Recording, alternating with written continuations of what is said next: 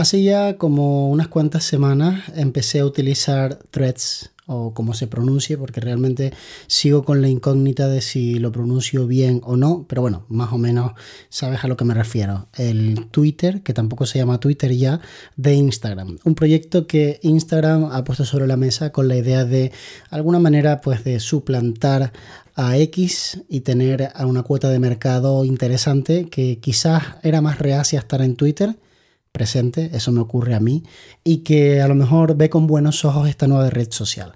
Os voy a contar mi experiencia y por qué no creo que la siga utilizando.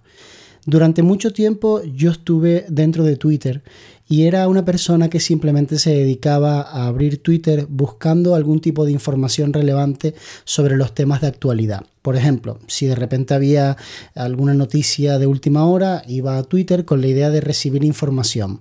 Con el paso del tiempo me fui dando cuenta de que Twitter es un lugar donde la gente realmente tiene como ese ansia de protagonismo y le contesta a cualquiera, no se pone colorado en darle un batazo en la cabeza, pero a las primeras de cambio. O sea, el nivel de hostilidad es bastante alto. Tú publicas cualquier cosa y llega un absoluto desconocido y te pone a caer de un burro.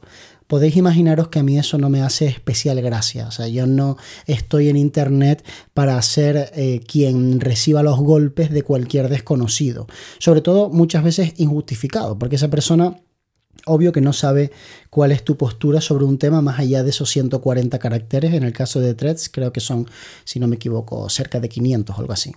Entonces pensé, esta red no va a ser igual, porque toda la gente que está en Twitter eh, pues se queda en Twitter, ¿no? Está allí pues navegando y peleándose unos con los otros, cancelándose, todo este tipo de cosas, ¿no?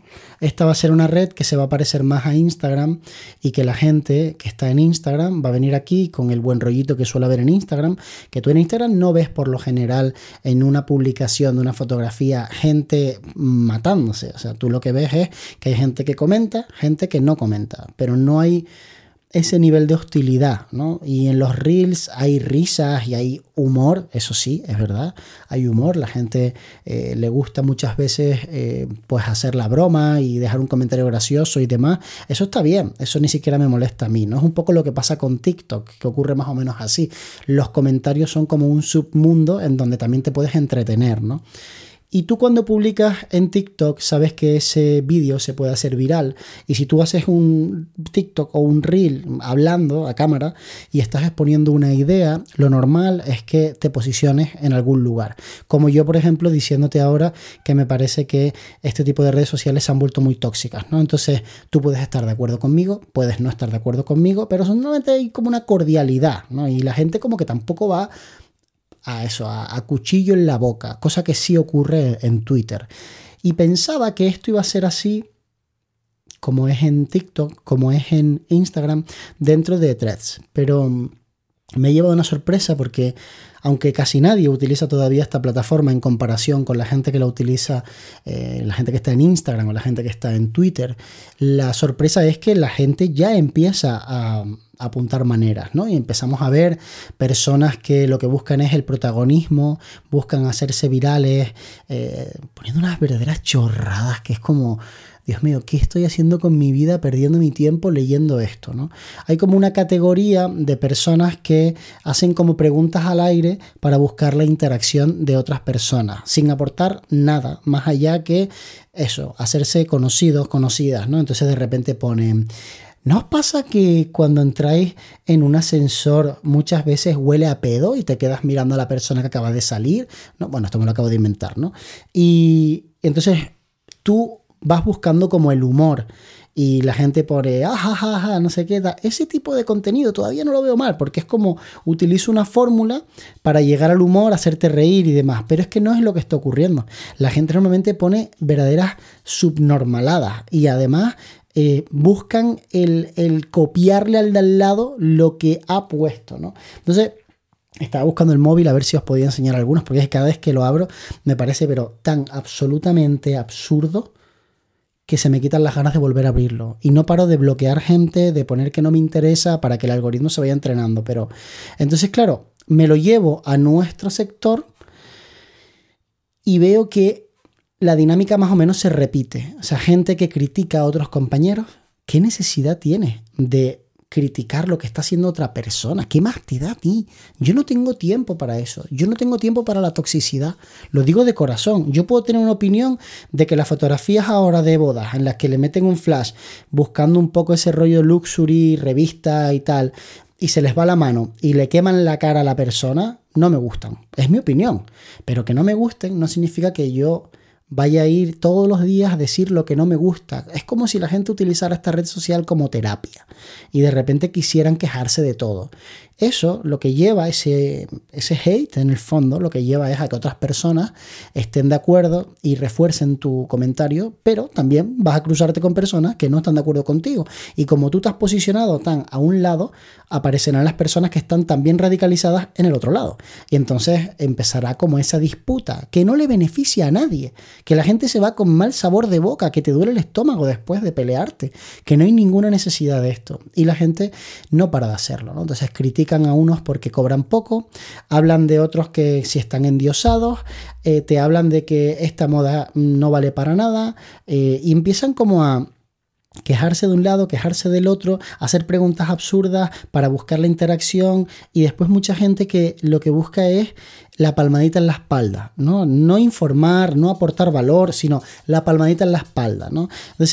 Esa gente también se lleva un poquito de odio. Por ejemplo, fuera de nuestro sector he visto un montón de chavalas que ahora les ha dado por poner una fotografía de ellas toda así como espectacular, chicas que habitualmente son bastante guapas y ponen, ¿por qué nadie me liga? Es que soy muy inaccesible.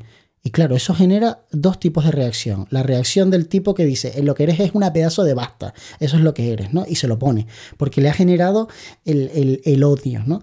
Y la reacción del baboso, ¿no? Que pone, escríbeme tal. Y yo leyendo eso digo, pero ¿qué estoy haciendo con mi vida?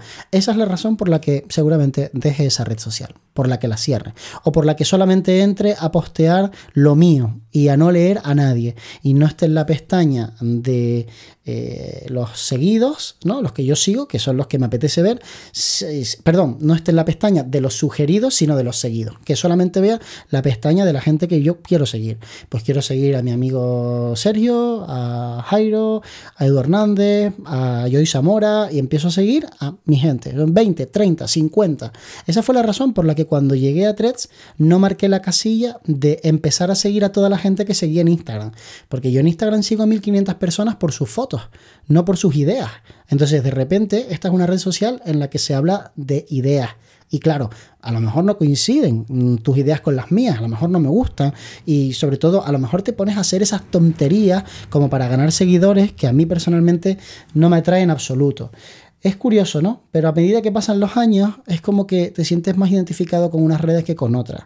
Y yo puedo entender que una persona como Tony Cross tenga un Twitter porque es una manera de comunicar a todo aquel que quiere seguirle, sencilla, gratis.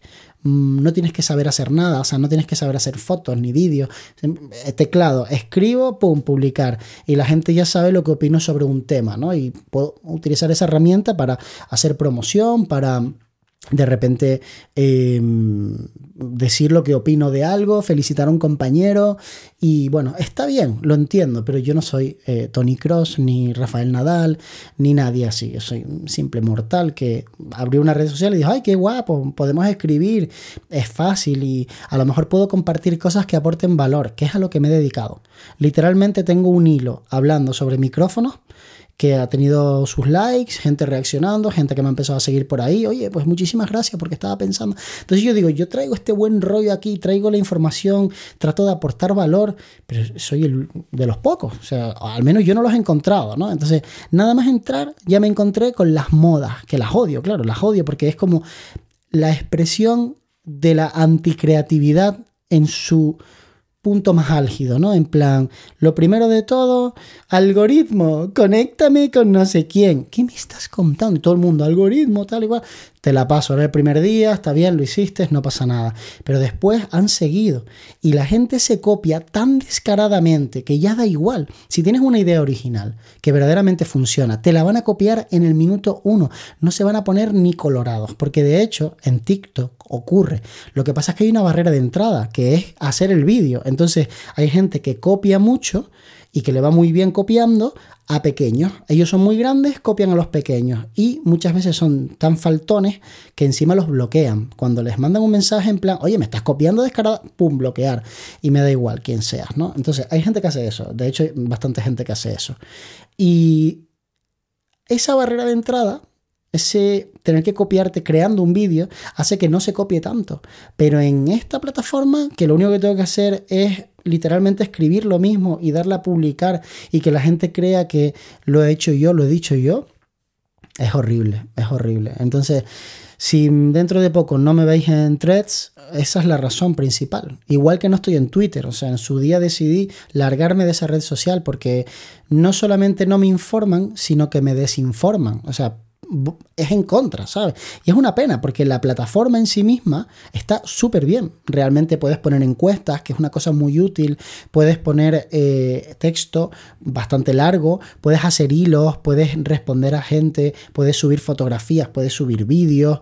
O sea, está muy bien y está muy bonita. Pero es que al final el problema de las redes es que las redes las hacen las personas y últimamente las personas decepcionan bastante.